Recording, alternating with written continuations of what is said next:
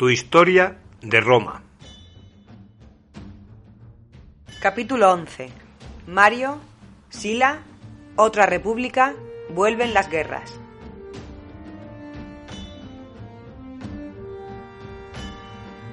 Ya vimos que Mario, a pesar de que en su familia no había habido noble alguno para proporcionarle un buen apellido que le facilitara las cosas, se las ingenió para hacer fortuna en todos los campos posibles. Hizo un buen casamiento que le proporcionó una buena familia, la Julia. Ganó dinero y pudo acercarse a los caballeros. Además, era un militar transformador y muy competente, que llevó directamente al triunfo sobre Yugurta. De esta forma se convirtió en el hombre de moda en Roma. Todos le nombraban varias veces al día y casi todos veían en él al romano que hacía falta para poner freno al estado de ruina moral en la que Roma se había sumido. Tan verdad es esto que los sufridos habitantes de la Roma de su época lo nombraron, saltándose sus leyes, seis veces consecutivas para la más alta magistratura, el consulado. Todos los pueblos, cuando el peligro acecha, quieren a alguien en el que poder confiar y este era el caso. La guerra en Numidia contra Yugurta era una broma comparada con el peligro exterior que se estaba fraguando. En este capítulo se hace totalmente evidente la enemistad sin cuartel entre Mario y Sila, que les llevaría directamente a una horrible guerra civil. Mario se resistía a dejar de ser el primer hombre de Roma y Sila no soportaba que le hubieran escamoteado para la historia el triunfo sobre Yugurta. Fue él quien le detuvo y puso fin a la guerra. El episodio del bajorrelieve en oro certificando que el rey Boco entregaba a Mario a Yugurta acabó por sacar de sus casillas a Sila. Aquel bajorrelieve en oro era un cómic mal dibujado, pero un cómic mentiroso al fin y al cabo. Los galos y germánicos volvían a la ofensiva en hordas masivas y terroríficas, Cimbros y teutones en masa y terriblemente agresivos desde Germania y las Galias destruyeron un ejército romano que se encontraba en Carintia. La fuerza que desplegaron debió ser colosal porque después destruyeron otro más en el Rin. Parece que no se les daba mal lo de destruir ejércitos romanos. Y como en un juego, eliminaron al tercero de ellos y poco después a las legiones del cuarto.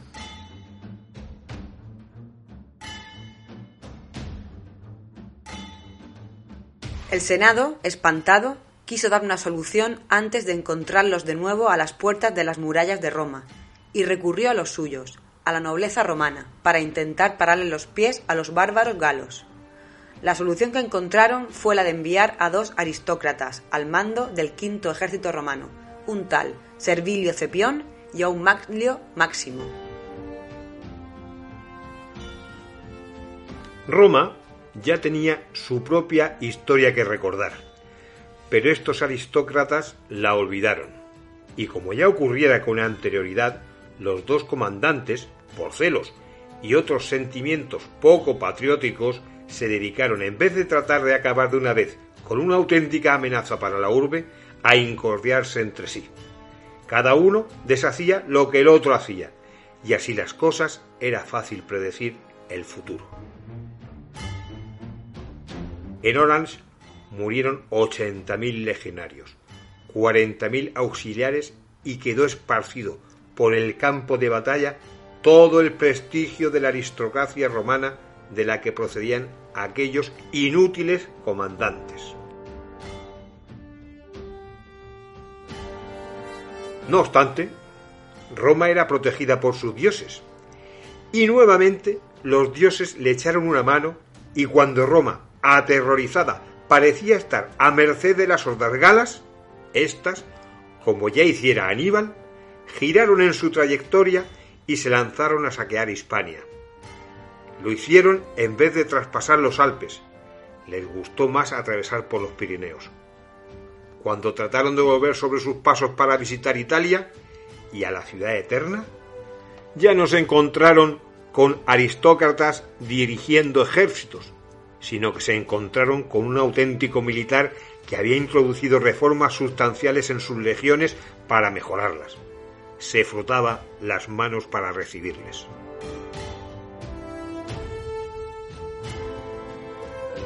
La reforma de Mario fue la respuesta a la decadencia de la sociedad romana, a la falta de moralidad pública y a la falta de dureza que ahora caracterizaba a los ciudadanos romanos. Algunos se habían acostumbrado a los cojines del lujo y otros, los que no llegaban a tanto, deslumbrados por la riqueza y bienestar de sus compatriotas, solo pensaban en conseguirla algún día. Ya no se podían esperar grandes sacrificios de ellos. Por eso Mario preparó su gran reforma que constituyó toda una revolución en el campo militar, que más tarde a su sobrino César le proporcionó sus preciadas armas. Las reformas llegaron también al armamento. Se suprimió el asta y toda la infantería se armaría con el pilum, que tenía como novedad, según Plutarco, el que Mario ordenó que uno de los remaches que sujetaban la punta metálica fuera suprimido para que ésta, al impactar con el enemigo, se doblara y no pudiera ser reutilizada contra los legionarios romanos. La infantería ligera desapareció. Aquellos velites mal armados que hostigaban incluso con insultos para sacar de sus casillas a los enemigos y después ponían pies en polvorosa para esconderse entre los huecos que les dejaban los legionarios. Aquellos velites desaparecieron y fueron sustituidos por formaciones especializadas provenientes de las provincias. Como ejemplo podríamos citar a los arqueros de las Baleares. Lo mismo ocurrió con la caballería romana. Fue reemplazada por jinetes y monturas especializadas de las provincias o de territorios aliados.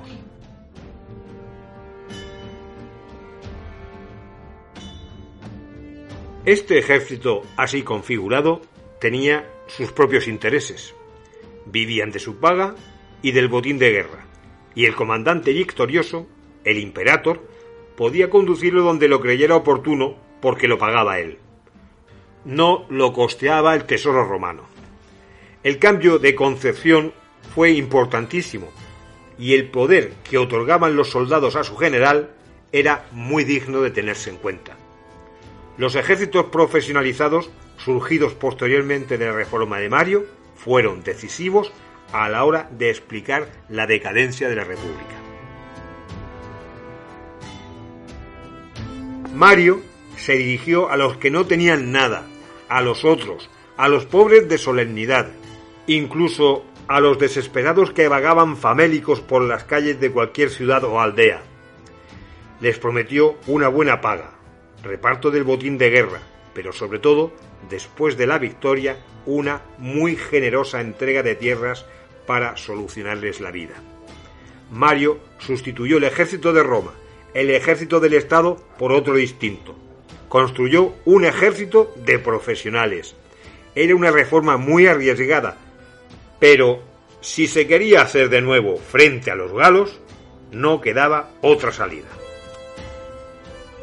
Los ciudadanos romanos, propietarios que antes defendían hasta la muerte a su familia, sus casas, su ciudad e incluso a sus dioses, ya no estaban por la labor. La decadencia de la sociedad los había mal acostumbrado. Con tanto cambio en sus deidades, no tenían claro a qué dioses ofrecer su propia vida, por lo que pensaban que lo mejor era no ofrecerla y quedárselas para ellos. Mario copió de los escipiones sus duros entrenamientos para convertir aquel ejército de hombres proletarios con demasiada hambre sobre sus huesos en un ejército de verdad.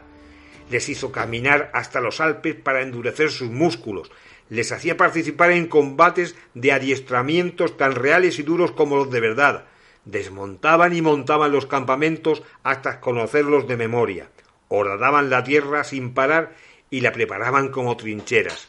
Les inculcó los valores de la ciega obediencia y de la rígida disciplina.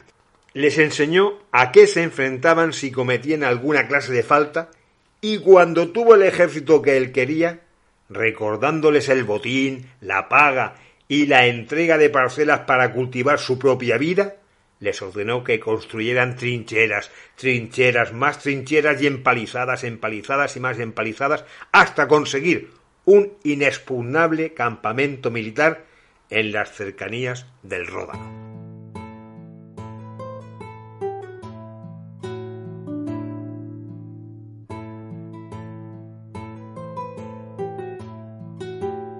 Llegó el día y aparecieron los teutones en increíble número. Pendencieros y descuidados desfilaron durante seis días ante las narices de los romanos a los que con arrogancia y cachondeo les preguntaban si querían algún regalo para sus esposas de Roma. Pero esa arrogancia la pagaría muy cara.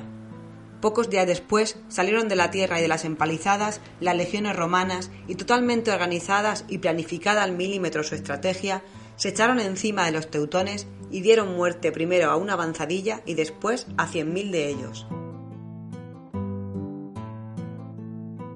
Plutarco nos cuenta que los habitantes de Marsella dejaron de utilizar madera para sus empalizadas y utilizaban los esqueletos de los bárbaros teutones y que las tierras, perfectamente abonadas por miles y miles de cadáveres, dieron enormes cosechas. Pues bien, ya hemos construido un campamento prácticamente inexpugnable y la guerra pues sucedió aproximadamente así. Los teutones se acercaron a ese campamento tan meticulosamente construido y después de observarlo, darle dos vueltas, examinarlo como cosa rara, por muy fuertes y guapos que se sintieran, la verdad es que no pudieron tomarlo a pesar de intentarlo durante tres días consecutivos. Al final desistieron y se dirigieron directamente hacia el sur de Italia. Mario había sabido elegir bien el lugar. Aquel era un punto de paso obligado para los bárbaros, y en su paso, fíjense que duró varios días, podían oír las bravuconadas chulescas diciéndoles a los romanos que si ellos querían podían llevarles mensajes a sus mujeres en Roma. Cuando acabaron de pasar, el general romano levantó el campamento y a marchas forzadas y por caminos secundarios les adelantó y estableció un nuevo campamento en el que esperó a la vanguardia de las hordas atacantes. Cuando esta vanguardia llegó, creyendo que el grueso del ejército romano había quedado atrás en el otro campamento, se abalanzaron sobre ellos y fueron completamente aniquilados por Mar y los suyos. Dos días después llegaron los teutones que recibieron un duro golpe moral al ver aquel desastre totalmente inesperado. Más de 100.000 teutones se enfrentaron a unos 35.000 legionarios bien entrenados que los galos desconocían de dónde diablos habían salido, porque pensaban que seguían atrincherados en su campamento. No pudieron llevar ninguna clase de mensaje a las mujeres de los legionarios a su llegada a Roma, porque del ejército alocado de galos no se salvó ninguno. Muchas de las mujeres teutonas al darse cuenta del futuro que les esperaba prefirieron suicidarse. Hacía calor. Era el verano del 102 antes de Jesucristo.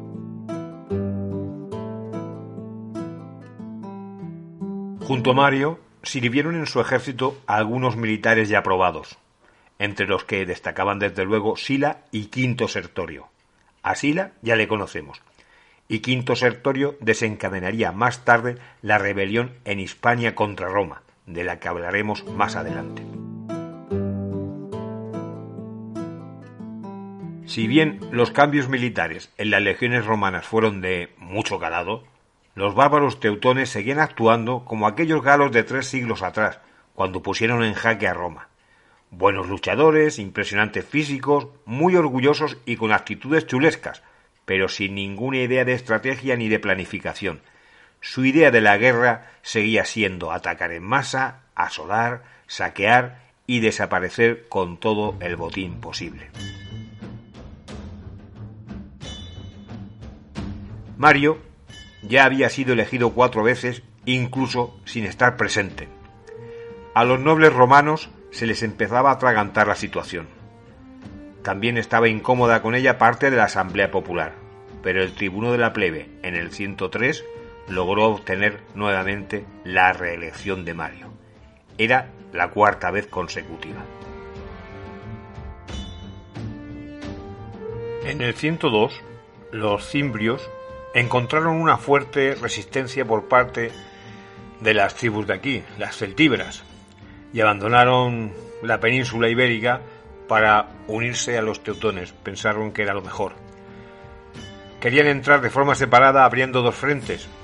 A los teutones ya sabemos qué les ocurrió, quedaban los cimbrios. Gran parte de la Galia había caído en poder de los bárbaros, los bárbaros cimbrios, en su penetración desde Hispania. Sin demostrar demasiada prisa, eh, sin avanzar demasiado, se quedaban a pasar en el invierno disfrutando de aquel clima, que era un clima más suave, y de ciertas comodidades también, disfrutaban de algunas comodidades de la vida civilizada que encontraron en sus conquistas. Los bárbaros decididamente no aprendían. Dieron tiempo los romanos a regrupar las fuerzas con el de otro general que no había podido frenar la entrada de los cimbrios, Cátulo. En el valle del Po los dos ejércitos se reunieron. Mario volvió de Roma de su toma de posesión y con rapidez se fue al lugar donde las legiones se encontraban para hacerse cargo del mando de las operaciones. Esta vez, Mario decidió que el peso de la batalla recayera sobre la caballería en una llanura apropiada para ella más arriba del valle del Po. De nuevo salió victorioso y unos 65.000 cimbrios quedaron esparcidos sobre el campo de batalla. Los mercados de esclavos se inundaron de género durante el verano del 101 y todos, todos, incluso a los que la situación no acababa de convencerles, tuvieron que reconocer que Mario era el nuevo Salvador de Roma. Y como gratitud le regalaron todo el botín que había conseguido del enemigo, con lo que se convirtió en un hombre riquísimo, con tantas tierras propias que más bien parecía que era propietario de todo un reino. Siguieron eligiéndole cónsul y así durante seis veces consecutivas.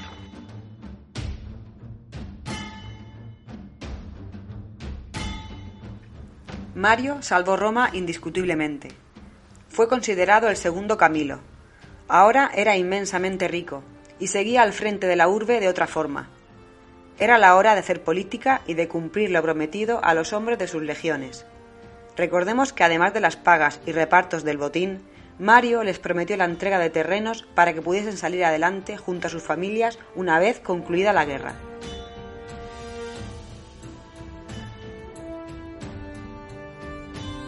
Pero sus pretensiones no gustaron a todos. Y en el juego político, para poder cumplir con sus hombres, se mostró mucho menos hábil que al frente de sus legiones. Era un militar y como tal estaba acostumbrado a los triunfos y al mando. Ahora se había transformado en alguien que tenía que pactar si quería sacar sus proyectos adelante. Ya no bastaba con ordenarlo. Para poder cumplir su promesa, tuvo que aliarse con los jefes de los populares para que le prestaran apoyo. Fueron en este caso Saturnino, tribuno de la plebe, y Glaucia, pretor. En realidad, lo que querían estos dos elementos eran actuar bajo la sombra del popularísimo Mario para su propio beneficio. Ellos ponían el conocimiento de los entresijos de la política romana y a cambio se les abría la puerta de los chanchullos y chiringuitos económicos, como se dice ahora. Y para poder cumplir con sus promesas, se volvió a echar mano de las reformas de los Graco, aquellos insignes gracos, y además, para agradar aún más a la plebe, la tasa de trigo, ya muy baja, se bajó aún más. Hay historiadores que opinan que esta medida ponía en peligro la economía del Estado, pero no creemos que fuera para tanto debido pues, a las enormes riquezas que el tesoro romano guardaba. Sí que venía a proporcionar a la economía romana un elemento de conflicto innecesario. Sea como fuera, los ricos romanos, los optimates, la eligieron para montar discordia. El Senado convenció a un tribuno para que la vetara, pero Saturnino la presentó de todas formas contraviniendo la legislación vigente la tensión social aumentó enormemente y llegaron las elecciones del 99 a.C. en una atmósfera de guerra civil. Saturnino volvió a presentarse nuevamente, y ya era la tercera vez, para tribuno de la plebe, El otro candidato fue un tal Equicio, un liberto o esclavo que se quería hacer pasar por el hijo natural de Tiberio Graco. Fueron elegidos los dos. Si el ambiente era de preguerra civil, en las elecciones consulares se tensionó más todavía. Ese año se presentaron Glaucia y su adversario Cayo Memio, uno de los pocos aristócratas que era todavía respetado. Pero ese respeto no le sirvió de mucho, ya que fue asesinado por la multitud que lo machacó a bastonazos hasta morir.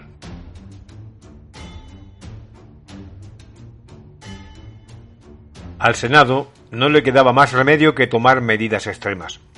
Se declaró el estado de sitio y le recordaron a Mario, como cónsul que era, que tenía la obligación de restablecer el orden en Roma. Mario vivía desde hace meses en un mar de dudas. No se llegó a adaptar al ambiente político de pactar, ceder, volver a pactar y poner buena cara a la gente que no llegaba ni de lejos a su altura. Había empeorado físicamente. Ya no era el militar fibroso y fuerte de antes y además bebía demasiado. Pero entendió que tenía que actuar porque el salvador de Roma de los cimbrios y de los teutones no podía consentir que se le escapara de la mano aquella situación. La atmósfera se hizo irrespirable y Saturnino no hacía más que echar leña al fuego. Libró a los presos, prometió la libertad a los esclavos y por las calles las masas lo proclamaban de una forma totalmente insensata rey e incluso emperador. El Senado tuvo que recurrir a las fuerzas armadas disponibles en la ciudad, no demasiadas, y armados se presentaron en el foro. Se produjo una verdadera batalla y los secuaces de Saturnino se refugiaron en el Capitolio. Se cortaron los suministros de agua y no tuvieron más remedio que rendirse. Mario intervino y escoltó a sus antiguos aliados populares hacia la curia, el edificio del Senado. Pero una muchedumbre se encaramó al tejado y desde lo alto los sepultaron con piedras de pizarra hasta que la techumbre del edificio se derrumbó aplastándolos. Glaucia pudo esconderse, pero se le encontró y corrió la misma suerte. Mario, con sus dudas, no intervino y sus antiguos aliados perecieron. Los populares habían ganado la batalla supieron explotar la imagen anárquica del movimiento de Saturnino, y fue un poco la repetición del movimiento de los Graco, aunque es verdad que si las altas miras de aquellos dos hermanos. Y al final, Mario quedó mal visto por todos, por los populares, que pensaban que los había traicionado, y no les faltaba razón para pensar eso, y por los optimates, que le veían como un aliado muy poco serio, un oportunista, sin cuna del que no se debían fiar puede que mañana volviera a ser de los populares. Mario conocía de sobra que no le quedaban amigos y partió de viaje a Oriente cargado de amargura y pensando que los romanos no le merecían. Él estaba seguro de que era el hombre que hacía falta. En el año 91 a.C., el aristócrata Mario Livio Druso fue elegido tribuno. Su padre se opuso a las leyes de Tiberio. Tenía una hija que habría de pasar a la posteridad al contraer matrimonio con Octaviano, de momento un desconocido, pero que daría mucho que hablar tras la muerte de Julio César. Ese tal Marco Livio presentó a la Asamblea tres leyes reformadoras de envergadura. Una para devolver más tierras a los pobres. Otra para que el Senado volviera a hacerse cargo de los jurados. Eso sí, después de haberlo ampliado en 300 miembros, y una tercera, nuevamente a vueltas con la concesión de la ciudadanía romana a todos los ciudadanos libres. Este asunto era y es tabú. Cada vez que se mencionaba, la desgracia se cernía sobre Roma.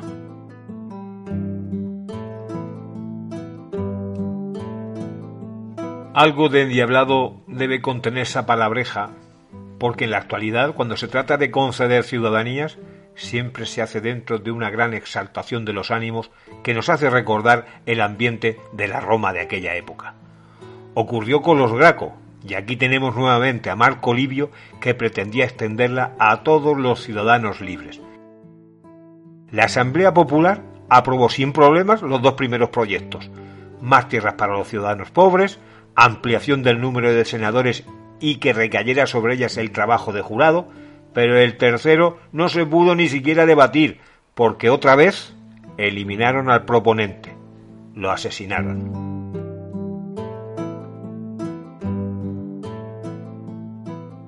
Tras esta muerte, pero sobre todo por el motivo del asesinato, los italianos se dieron cuenta que su aspiración de llegar a ser ciudadanos romanos era un sueño imposible e indignados tras siglos de alianza con Roma, cediéndoles hombres para sus guerras y pagando sus impuestos, se sintieron tratados de la misma forma que una provincia conquistada. Ahora sabían que eran gobernados por un parlamento en donde ni pinchaban ni cortaban. ¿Y qué hicieron? Se alzaron en armas. Ya en el 126 se prohibió a los italianos emigrar a la urbe y para colmo, en el 95 a.C. se expulsó a los que se encontraban en ella. Es lo que tiene el jugar con los asuntos de migración. Se produjo un gran alzamiento y el alzamiento se extendió en un abrir y cerrar de ojos por toda la península salvo Etruria y Umbría. Los esclavos se unieron a la suerte de los rebeldes y como en los momentos actuales en España con Cataluña, proclamaron una república de manera unilateral. Esta nueva república, la itálica, llegó a emitir monedas con la leyenda Italia. En una de ellas, un toro da una cornada a la loba que amamantó a Rómulo y Remo. Más explícito no se podía ser. Era el equivalente en su época de quemar fotografías boca abajo de reyes o gobernantes. Roma entró en pánico y recordaron lo cercano que sentían el otro pánico por los germanos y galos. ¿Y de quién se acordaron? Se acordaron de Mario. Le volvieron a llamar y éste, reconocido en su ego, volvió a reclutar otro ejército con sus propias normas y sin reparar esta vez en ninguna clase de gastos, se lanzó a por el enemigo. A esta guerra se le denominó social o servil. Daba igual el nombre, porque aquello fue una carnicería entre hermanos, primos, amigos y conocidos, y cuando hubieron caído entre ambos bandos más de 300.000 italianos, el Senado, consternado, dio la ciudadanía romana a los territorios fieles y prometió darla a todos aquellos que estaban dispuestos a aceptarla tras deponer las armas.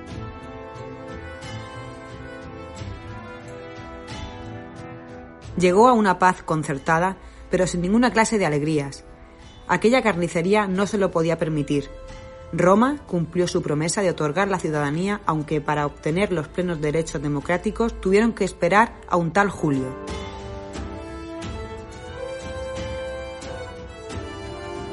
Dijimos que Roma conquistó la paz sin alegrías, y fue de verdad, porque apenas un año después volvió a desatarse una feroz guerra, esta vez civil. Mario fue uno de los causantes con su megalomanía de seguir pensando que era el salvador de la patria.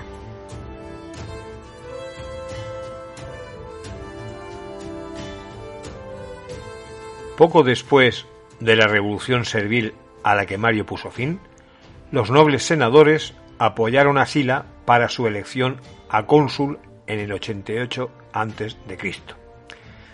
Esta elección tenía unos cuantos problemas de legalidad, pero como no era la primera vez que se saltaban la legalidad en cuanto al consulado se refiere, parece que pudo salir, aunque con pegas, adelante. Sila no había seguido un cursus honorum muy regular. Era un aristócrata pobre, al que las distinciones sociales, hasta el momento, le habían importado muy poco. Eso de la toga y del uniforme militar nunca le motivó. De joven se había comportado de manera irreverente y totalmente contraria al espíritu romano. Un poco más mayor, fue mantenido por una vieja prostituta a la que engañaba y maltrataba continuamente. Volcado totalmente en sus diversiones y placeres, nunca se preocupó de los asuntos políticos y sí, y mucho, de las diversiones mundanas. Creemos que jamás cursó estudios regulares. Pero no nos confundamos, todo esto no quiere decir que no fuera un hombre preparado culturalmente. Había leído mucho, conocía la literatura griega y dominaba grandes aspectos del arte de la época. Semejante personaje necesitaba una acción que lo encaminara, y eso se produjo en la guerra contra Yugurta, de la que él fue principal actor, como vimos en el capítulo anterior. El desenlace final, sobre todo, hizo que se divirtiera con la guerra, y si nos fijamos en cómo se produjo la detención de Yugurta, nos daremos cuenta que lo hizo dentro de un juego de apuestas y de riesgo, lo que a Sila le gustaba de la vida. Esa misión parecía que estaba diseñada por el destino especialmente para él. Por el mismo motivo siguió con Mario en sus campañas contra los cimbrios y contra los teutones. Después de esta guerra, volvió a Roma y de nuevo se dedicó a las diversiones anteriores. Prostitutas, circos, relaciones de toda clase con cómicos del teatro, y todo ello teniendo en cuenta que tenía en activo todos sus méritos de guerra y que hubiera podido acceder a altas magistraturas fácilmente. En cambio, Sila volvió a su vida de ocio y placeres anteriores a ser lugarteniente de Mario, y en esa vida, cada vez con más deudas, vivió durante cuatro años, hasta que de repente se presentó y perdió la elección de pretor. Después lo hizo para Edil, le salió bien y a los romanos los hipnotizó ofreciéndoles el primer espectáculo con leones. Al año siguiente alcanzó el cargo de pretor y marchó a reponer en el trono a un rey destituido por Mitrídates en Capadocia. Lo hizo y de esa guerra trajo un importante botín para el tesoro romano, aunque todo parece indicar que el que se quedó Sila para él mismo era todavía más importante. Se acabaron las penurias económicas. Sila no estaba adscrito a ningún partido. Había nacido aristócrata, es verdad, pero pobre, y sentía desprecio por la aristocracia que en estos momentos comenzaba a apoyarle. También sentía el mismo desprecio por los plebeyos, que ahora comenzaban a considerarle de los suyos. Sila no era de nadie, era de él mismo, y su gran enfado con Mario se debió a que Boco, el suegro traidor de Yugurta, fue obligado a que le hiciera un regalito. Ese regalo era un bajorrelieve de oro en el que se veía al mismo Boco entregando a Mario a su yerno Yugurta. Eso fue irresistible para Sila. En ese bajo relieve de oro tenía que estar él, no Mario. Eran dos egos muy fuertes los que estaban en juego. Y Sila pensó que ese bajo relieve de oro confirmaría para siempre que el autor de la detención de Yugurta fue Mario, y eso no estaba dispuesto a consentirlo de ninguna manera. Sila ya había disuelto tres matrimonios y se disponía a contraer uno nuevo. Fue muy espléndido en regalos para su tercera mujer y se casó con la cuarta, Cecilia Metela, hija de Metelo el Dálmata, pontífice máximo. De esa forma emparentó con una de las familias más importantes de Roma, y la aristocracia romana pensó que Sila podría ser su hombre el defensor de los nobles, el defensor de la aristocracia, el defensor de los suyos, con el apoyo del partido senatorial, ganó las elecciones y fue nombrado cónsul.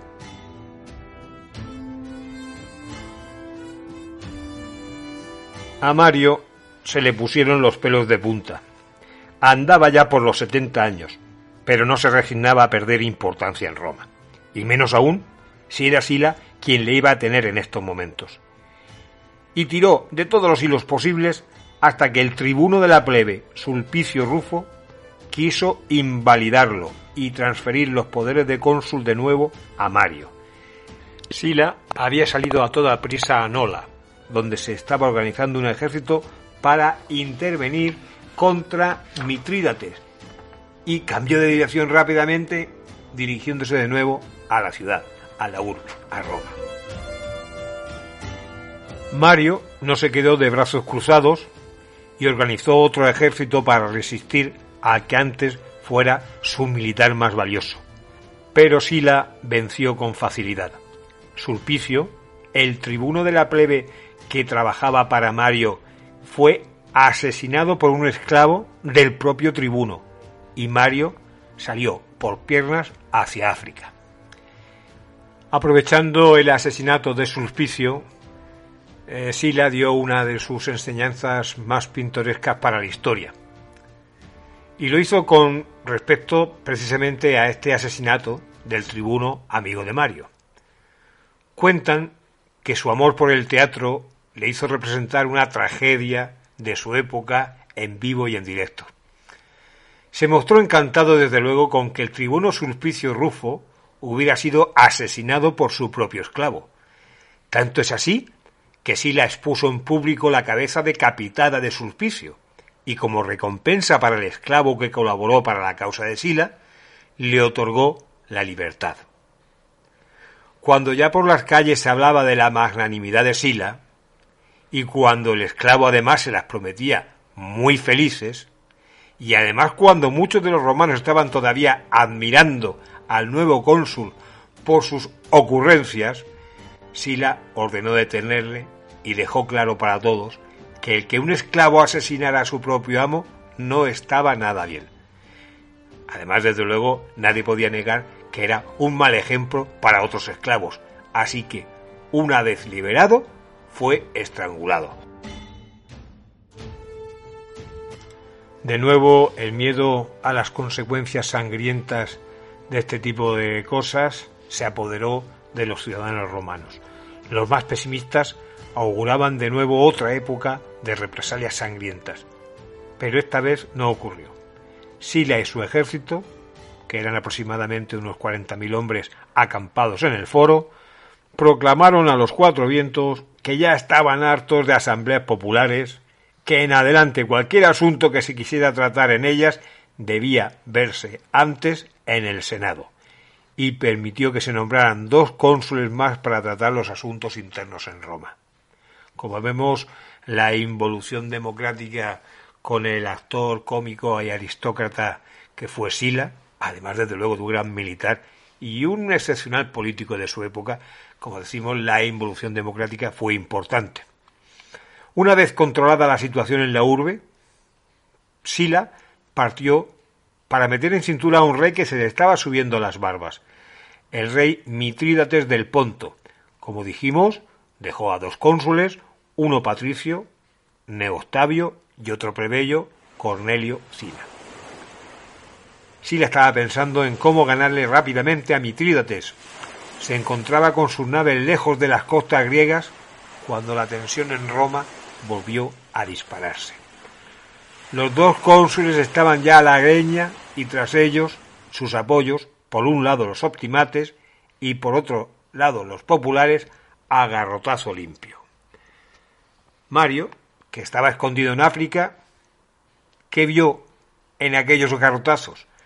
Pues vio de nuevo la oportunidad para volver a la primera línea de la popularidad y regresó rápidamente de África para unirse a Cina contra los aristócratas.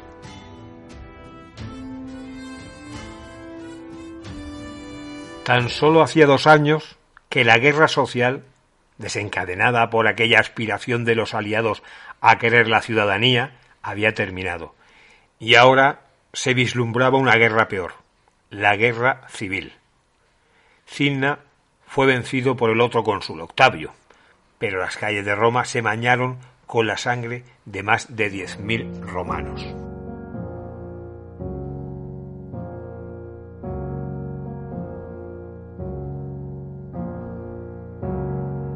Mario se unió a Cinna, que andaba como loco recorriendo las provincias en busca de apoyos contra Sila. El tantas veces cónsul también hizo teatro. No solamente era Sila el que de vez en cuando le gustaba una buena representación trágica, se presentó en Roma, que se había desguarnecida con un pequeño ejército, El general se presentó por las calles de Roma totalmente desaliñado, con la toga hecha jirones y sus cicatrices de guerra muy bien visibles. Y se dispuso a ejercer de verdugo cargado de odio. Aquello fue una matanza. Desfilaron en procesión con las cabezas de los senadores clavadas en las puntas de las picas. Los tribunales trabajaban a destajo condenando a romanos. El cónsul Octavio esperó su muerte. Mataron a todos los que creían amigos de Sila y que pensaban que pudieran prestarle apoyo. Naturalmente, también fue depuesto. Las cosas habían cambiado. Ahora, los jefes de la situación en Roma eran Mario y Cinna. Y este panorama se prolongó durante todo un año, en el que el desorden cundió y los esclavos y otros desheredados, con muchos de sus amos muertos, se buscaban la vida como podían, tomando de lo ajeno lo que nunca habían llegado a tener. Los esclavos se medio organizaron para poder seguir viviendo y se produjo una cosa bastante rara hasta el momento. Toda la situación sobrepasaba al tándem Mario Cina y buscó el apoyo de un destacamento galo para aislarles, rodearles y, como no, degollarles. Aquello fue un hecho verdaderamente insólito. Para mantener el orden en Roma habían tenido que recurrir a tropas extranjeras. Esta creemos que fue una de las últimas hazañas de Mario. Mario, que se había sumido en los rencores, en sus complejos, sus egoísmos y en el alcohol, dejó de existir dentro de una carnicería que él mismo había propiciado. Aquel gran general, victorioso, al que Roma debía tantas veces su salvación, no supo estar a la altura para que la posteridad lo reconociera como quien tuvo que ser, un gran general. Fue una auténtica pena observar el declive de Mario.